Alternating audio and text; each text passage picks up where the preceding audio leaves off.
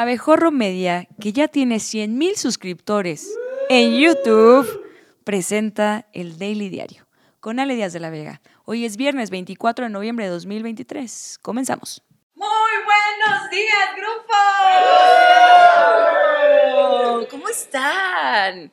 Bien, pues ya es viernes. Yo soy Ale Díaz de la Vega y les doy la bienvenida a este, su noticiero favorito, el Daily Diario. Pero oigan, oigan, oigan. Como que está haciendo mucho frío, ¿no? Hace mucho frío aquí en la cima del éxito. Porque llegó nuestra placa de los primeros 100 mil suscriptores de Abejorro Media y queremos darle las gracias a todos ustedes que nos ven, que ven todos nuestros contenidos. Esto es gracias a usted ahí en casita. Ya me pusieron aquí algo para calentar, que bueno, muchas gracias. Hacía falta, hacía falta aquí, es que es mucho éxito aquí arriba. Vámonos con las noticias más importantes en México y en el mundo.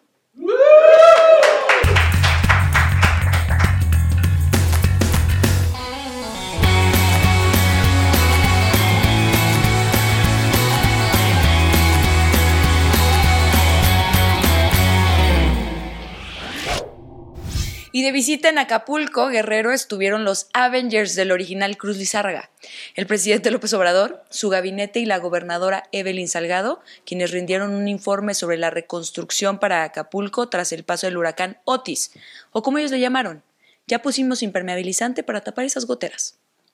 Ya, muchachos, gracias por la fogata. Ya. AMLO, el presidente que tiene una hacienda de más o menos 25 millones de pesos y que vive literalmente en un palacio, anunció que el apoyo que se dará por hogar será de 8 mil pesos para gastos de limpieza. Señor, es la reconstrucción de una ciudad, no salarios de jugadoras de la Liga Femenil MX, tantita madre. El mandatario explicó que la reconstrucción de viviendas se llevará a cabo del 8 al 21 de diciembre a través de un sistema de autoconstrucción que no significa que Optimus Prime va a hacer la casa. No, sino que van a hacer que las abuelitas preparen la mezcla bajo el argumento de que si pudieron embarazarse 15 veces, sin pedos pueden levantar una barda. Se tiene que hacer con la participación de todos, con un sistema de autoconstrucción que no es cosa del otro mundo. Y de una vez, ya encarrerado el ratón, lanzó una advertencia a los malandros eh, a los malandros les mandamos a decir de que va a estar la Guardia Nacional cuidando para que no vayan a pararse por ahí. Y hablando de malandros, Evelyn Salgado, gobernadora de Guerrero, actualizó la cifra de muertos por el huracán Otis a 50 víctimas, 30 desaparecidos y un país entero agradecido con el presidente. ¿Cómo de que no? Por su parte, Manuel Bartlett, titular de la CFE y señor a medio derretir, informó que 5.900 usuarios no han podido hacer uso del servicio debido a daños en sus instalaciones particulares. O sea que no es su bronca, y háganle como quieran. Y si necesitan referencias, pregúntenle a Kiki Camarena. Se restableció el 100% del suministro eléctrico. De 2.084.850 usuarios totales afectados en Acapulco, el 98% ya está utilizando el suministro quedando pendientes 5.900 usuarios que tienen daños mayores en su instalación particular y no es posible recibir el suministro eléctrico. En cuanto a las escuelas, la secretaria de Educación Pública, Leticia Ramírez, dio a conocer que en Acapulco y Coyuca, 985 escuelas resultaron afectadas y al día de hoy, 127 planteles ya están abiertos. Señora, que no tengan techo no necesariamente significa que están abiertos. O sea, sí, pero no mame. Después de la mañanera, López Obrador, a bordo del buque Isla Tiburón, rindió un homenaje póstumo a marinos y civiles que fallecieron por el paso del huracán, dejando caer una ofrenda floral al mar. Literalmente, porque a punto estuvo el prócer de perder su dedito todo cucho. Y luego, ¿cómo va Morena a designar candidatos? Aquí el momento. Comandante Supremo de las Fuerzas Armadas Mexicanas, acompañado por el distinguido Presidium, realizará el depósito de la ofrenda floral. La iniciativa privada destacó la importancia de realizar convenciones y congresos en ese lugar para impulsar la reactivación económica. Así que ya lo sabe, si su empresa necesita un evento con temática postapocalíptica tropical, esta es su oportunidad. El empresario Juan Antonio Hernández, disfrazado con el clásico uniforme de golpe a secretarias, que consiste en guayabera y crucifijo de oro. Estimó que ya hay una oferta de ocupación hotelera de 4% y espera que a partir del 15 de diciembre llegará al 20%.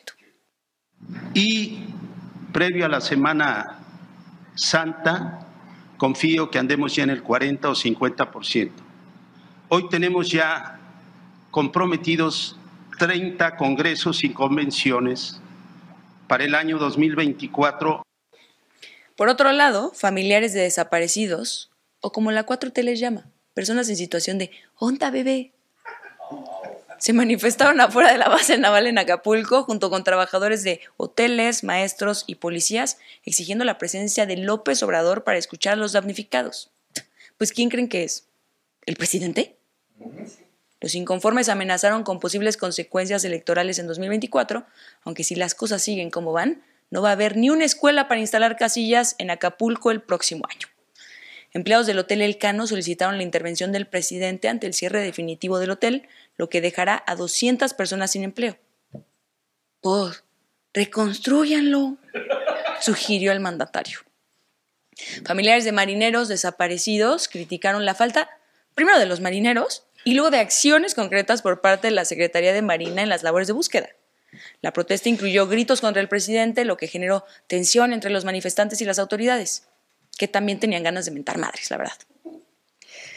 En otros asuntos, la Fiscalía General de la República perdió en primera instancia la demanda para que la casa de Emilio Lozoya, valuada en 38 millones de pesos, pasara a ser propiedad de la Federación. Yo tengo una tía divorciada que les puede explicar cómo quedarse con la casa, el carro y hasta 60% de su salario. Les paso el dato. Inbox Nenis.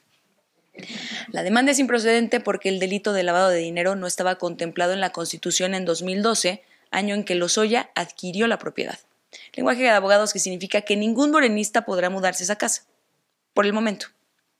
El fallo no implica la devolución inmediata de la residencia, ya que la Fiscalía aún puede apelar la resolución, pero para poder desfallar el fallo, el gobierno necesitaría contar con buenos abogados. O sea que si alguien quiere vivir en una casona, aguanten tantito, porque seguro Lozoya lo va a poner en un Airbnb en unos 3, 4, 5 meses. En un operativo especial, la Coordinación Nacional Antisecuestro rescató a tres jóvenes deportistas que fueron secuestradas mientras realizaban senderismo en el Estado de México. Y de verdad, no quiero revictimizar a nadie, pero hacer senderismo en el Edomex es como bajarse del jeep en un safari. Te van a atacar los chacales. Las mujeres identificadas como Lucía, Andrea y María José fueron sorprendidas por un grupo criminal cuando regresaban de su recorrido. ¿Y por qué creen que las autoridades las rescataron tan rápido, jóvenes? ¿Por qué? Exacto, porque una de las víctimas resultó ser hija de Heriberto Félix, ex secretario de Desarrollo Social en el sexenio de Felipe Calderón, y sobrina de Tatiana Cloutier, ex secretaria de Economía del actual gobierno, razón por la cual, solo en este caso, la justicia fue como la güereja en Alcohólicos Anónimos expedita. Las mujeres fueron rescatadas en una casa de seguridad ubicada en una montaña del municipio de Isidro Favela, a unos 20 kilómetros del lugar del plagio. Los secuestradores no lograron concretar el cobro del rescate y huyeron ante la intensa búsqueda policíaca. En más noticias, el INEGI informó que el trabajo no remunerado en labores domésticas y de cuidados en México representó el 24.3% del Producto Interno Bruto Nacional en 2022. Con un valor de 7.2 billones de pesos, las mujeres contribuyeron con el 72% de esta cifra, mientras que los hombres aportaron el 28%, y hay que decirlo, ese 28% fue muy a huevo y con carota. Las mujeres, en comparación con los hombres, aportan 2.6 veces más valor económico tanto en los hogares como en este estudio. Las actividades de cuidado, apoyo, escritura de guiones, limpieza, mantenimiento del hogar, conducción de noticieros, alimentación, cuidado de la ropa y calzado, se destacaron como contribuyentes significativos al trabajo no remunerado. Este 25 de noviembre, en conmemoración del Día para la Eliminación de la Violencia contra las Mujeres, Activistas, organizaciones no gubernamentales y colectivos feministas convocaron a mujeres de todo México a protestar en las calles de diversos estados. La convocatoria busca visibilizar las crecientes desapariciones, feminicidios, violencia de género y promover la defensa de los derechos de las mujeres. Las acciones incluirán intervenciones en las principales plazas de la Ciudad de México, Estado de México, Querétaro, Puebla, Jalisco, Nuevo León, Oaxaca y Baja California desde las 10 de la mañana. En el marco de este día, en el Senado de la República, la panista Kenia López Rabadán llamó a la morenista Malú Micher feminista del gobierno, subordinada y complaciente, a lo que Malú le pidió que demostrara sus dichos.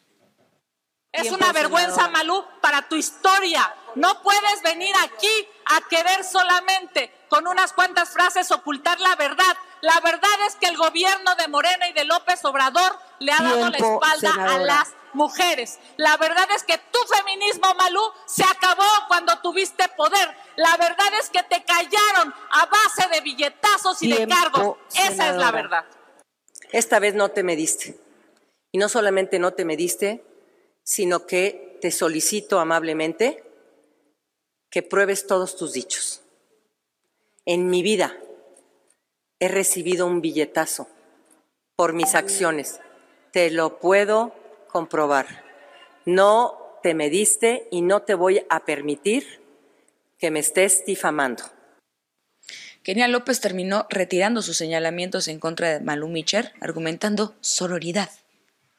No se vale lo que acabas de hacer. Sí, por sororidad. Le pido que retire mis palabras a la senadora Malú y también espero que usted retire las suyas. Muchas gracias. El senador Ricardo Monreal Ávila notificó de manera sorpresiva, en primer lugar, que sigue vivo. Y en segundo, su reincorporación al Senado después de haber dicho que su salida sería permanente y que se dedicaría de lleno a la docencia. No estoy sugiriendo nada, pero curioso que cuando este video se hace viral, Monreal decide que ya no le gusta ser profe. La decisión se atribuye al llamado de los más altos niveles del partido para que continúe contribuyendo al movimiento de la Cuarta Transformación. Eso y que deje de estar afuera de la casa de campaña de Sheinbaum tocando la guitarra a ver si le ofrecen algo. Su regreso se produce en medio de tensiones en el grupo parlamentario de Morena debido a las posturas del senador suplente y señor haciendo cosplay de Juan Gagodín, Alejandro Rojas Díaz Durán, considerado un opositor interno. Que recibimos un oficio del doctor Ricardo Monreal Ávila porque comunica su reincorporación a sus actividades legislativas a partir de esta fecha. Comuníquese al senador suplente Alejandro Rojas Díaz Durán y a las secretarías generales. En la Cámara de Diputados se aprobó con 419 votos a favor, 0 en contra y 23 abstenciones la reforma para penalizar el uso de drones en la comisión de delitos. La propuesta establece penas de prisión de 5 a 40 años para quienes utilicen drones para arrojar objetos o artefactos explosivos con la intención de causar daño. O sea que la próxima vez arrojen objetos explosivos pero sin intención de lastimar, por favor. Además, se impondrán penas de prisión de 5 a 10 años para quienes importen, fabriquen, armen, adquieran o adapten drones para transportar artefactos explosivos, armas, narcóticos u otros materiales regulados. Asimismo, se prevé una pena de 3 a 10 años para quienes utilicen drones con dispositivos de grabación para vigilar actividades de servidores públicos. Ni que fueran las Kardashian. Legisladores de Morena propusieron una reforma a la ley sobre el escudo, la bandera y el himno nacional con el objeto de castigar hasta con cuatro años de cárcel a quienes interpreten mal el himno. Porque lo que necesita México no es que capturen a los narcos, es que le caiga todo el peso de la ley a la babosa de Alejandrita de Cuarto B que canta mal el himno en honores a la bandera. La iniciativa busca incrementar las penas actuales, propone aumentar las horas de arresto por faltas cívicas de 36 a 72 horas, así como elevar las multas en caso de falta grave o reincidencia con hasta 2.074.000 pesos, para que Alejandrita entienda que se aprende el himno o sus papás pierden la casa. Chamaca idiota. La propuesta menciona casos de peligrosos cantantes que han interpretado incorrectamente el himno, como Pablo Montero, Jorge Coque Muñiz, Ana Bárbara, Jaime Camil, María León y Ángela Aguilar, todos ellos en la lista de los más buscados, evidentemente también en la lista de reproducción de la tal Alejandrita. En más iniciativas de la Cámara de Diputados, el morenista y señor al que solo le alcanzó el Just for Men para su bigote, Alberto Martínez Urincho, propuso la instauración del primer lunes de diciembre de cada año como el Día de Cuidado, digo, de Día de Ciudad sin Alcohol. El legislador argumentó que el alcohol es una sustancia psicoactiva con propiedades que causan dependencia y cuyo consumo nocivo tiene importantes consecuencias sociales y económicas. Solo le faltó decir que con una coquita y rodaja de limón. y poquito hielo para que no se aguade. Oigan, ya hay que dejar de grabar. Ya, empieza el viernes, ¿no? Ok. ¿Qué sigue? Ya, vamos a la...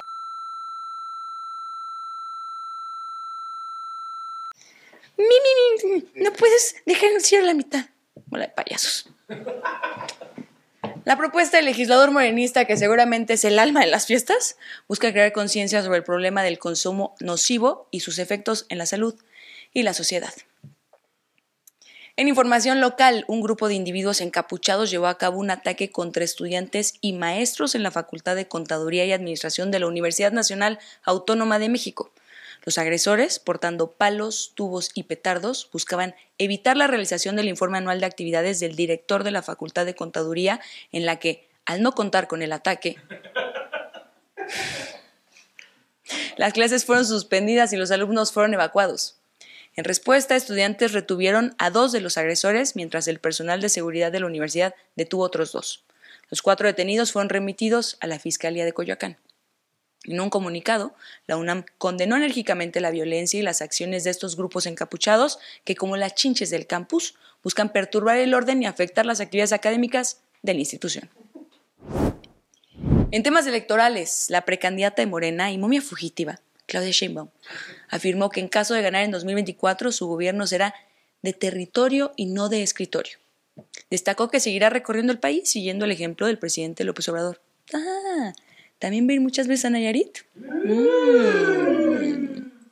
En un evento en Chiapas resaltó los logros de la cuarta transformación en el sureste del país, whatever that means, y reiteró que no habrá rupturas en este proceso. ¿Rupturas como la de la línea 12? Sheinbaum enfatizó que la oposición está basada en la corrupción. ¿Escritorio? Territorio. Oposición, corrupción. ¿Quién le escribe los discursos? ¿Ricardo Arjona? También señaló que el país tiene dos caminos, continuar la transformación o sufrir de inanición. Ya, no sea payasa, señora. Por eso vamos a continuar con este proyecto. Lo inició el presidente Andrés Manuel López Obrador, el mejor presidente que haya habido jamás en la historia de México. Y vamos a continuar su legado. La precandidata presidencial de la Alianza Fuerza y Corazón por México, Xochitl Gálvez, desmintió rumores sobre cambios en su coordinación de campaña y confirmó su intención de incorporar al gobernador de Coahuila, Miguel Riquelme, una vez que concluya su mandato en diciembre.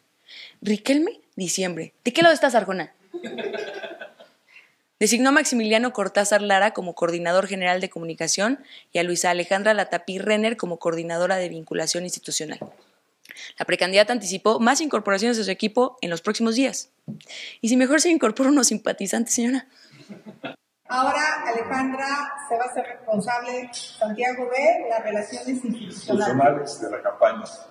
Va a estar trabajando con la coordinación y estoy muy contento y además muy agradecido porque este, este periodo fue difícil y pues sacó adelante. Y les tengo una sorpresa. Traje una chingona y ahora traigo un chingón. Al Max Cortázar, sabes ganar campañas. Sí, por supuesto. Está demostrado. Vamos a ganar. El señor de Rodríguez, precandidato de Movimiento Ciudadano a la presidencia de México, llegó a Tamaulipas con su temática de mi rey norteño a tope, cantando Mi Matamoros querido y vistiendo una cuera tamaulipeca que le regaló un simpatizante. En el encuentro afirmó que el PRIAN no es un rival, que el adversario es Morena, que ganará en las elecciones de 2024 e hizo un recuento de sus logros. Básicamente haberse casado con Mariana. Y tener a Mariel para que los comentaristas en el Distrito Federal, ahora Ciudad de México, digan a tres días de campaña que esa campaña ya se murió, es porque ya vamos en segundo lugar.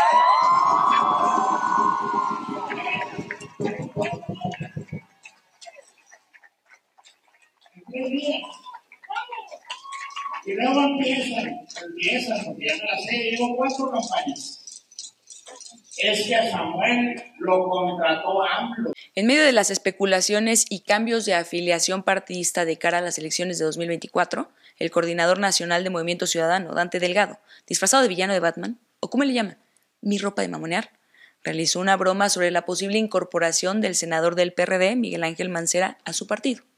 Su chiste provocó risas fingidas de los presentes. Hagan de cuenta acá cuando Ribón lee sus guiones. Una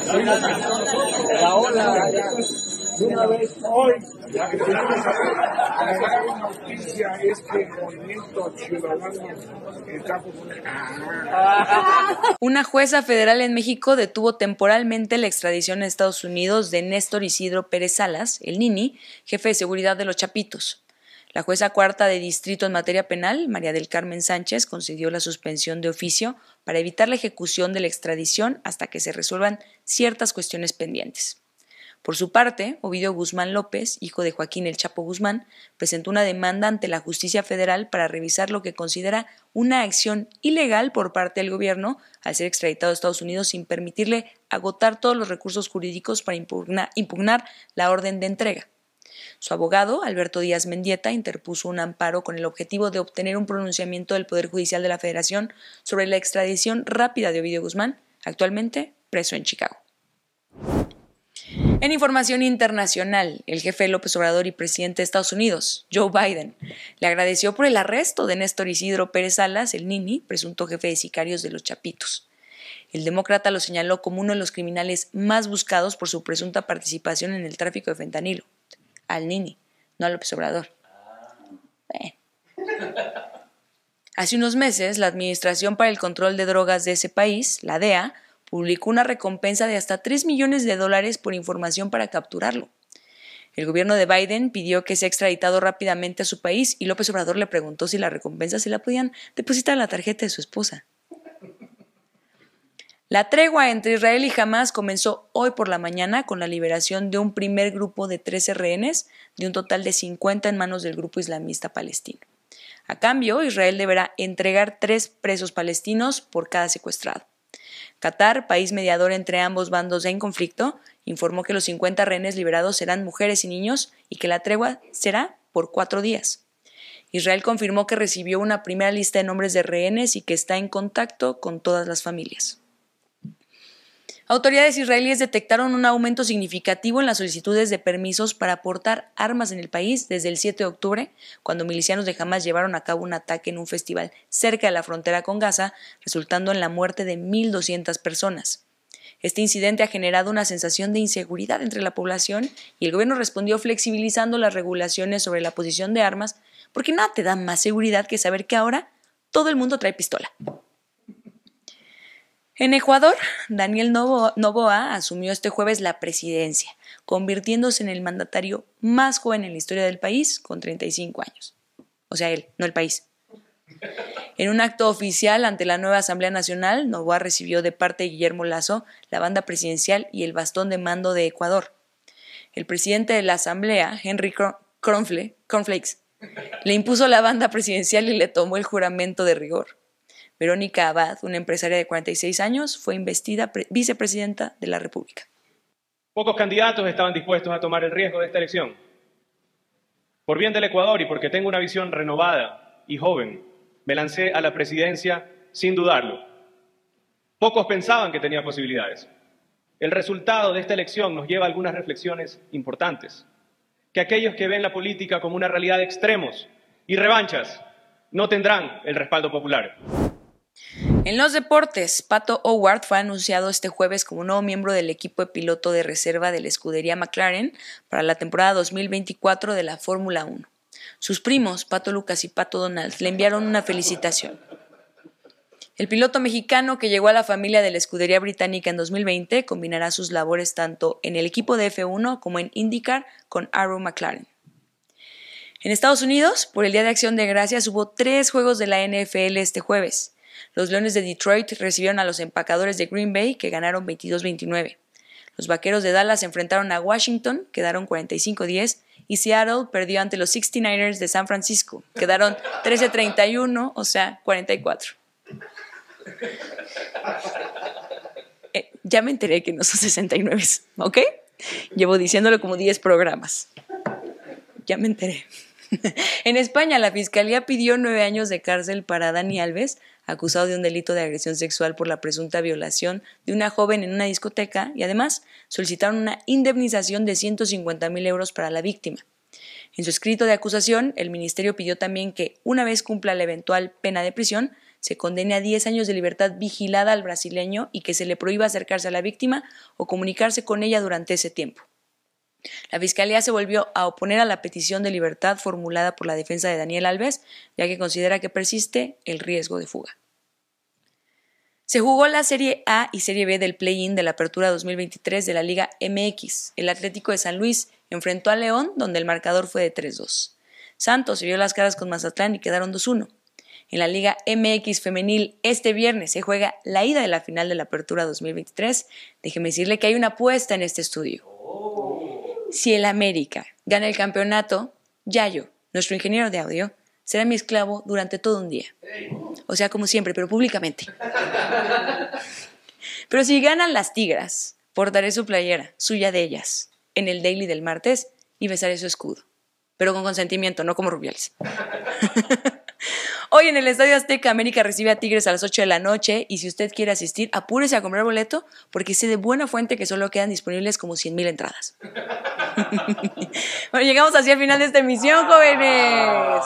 Ya, se acabó. Y lo que siempre digo, el viernes es todavía más triste porque hay daily diario hasta el lunes. Troste, troste, muy troste. No se pierdan hoy Canal Pop, el mejor programa de espectáculos grabado en este estudio, por favor.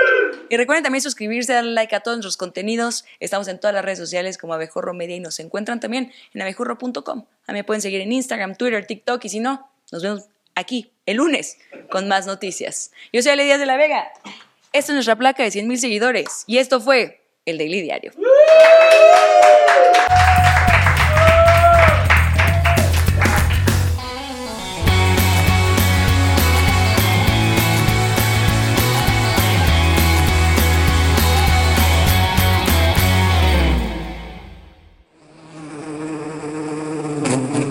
Esta fue una producción de Abejorro Media. No olvides suscribirte a este podcast, darnos 5 estrellas y compartirlo. Búscanos en todas las redes sociales como Abejorro Media.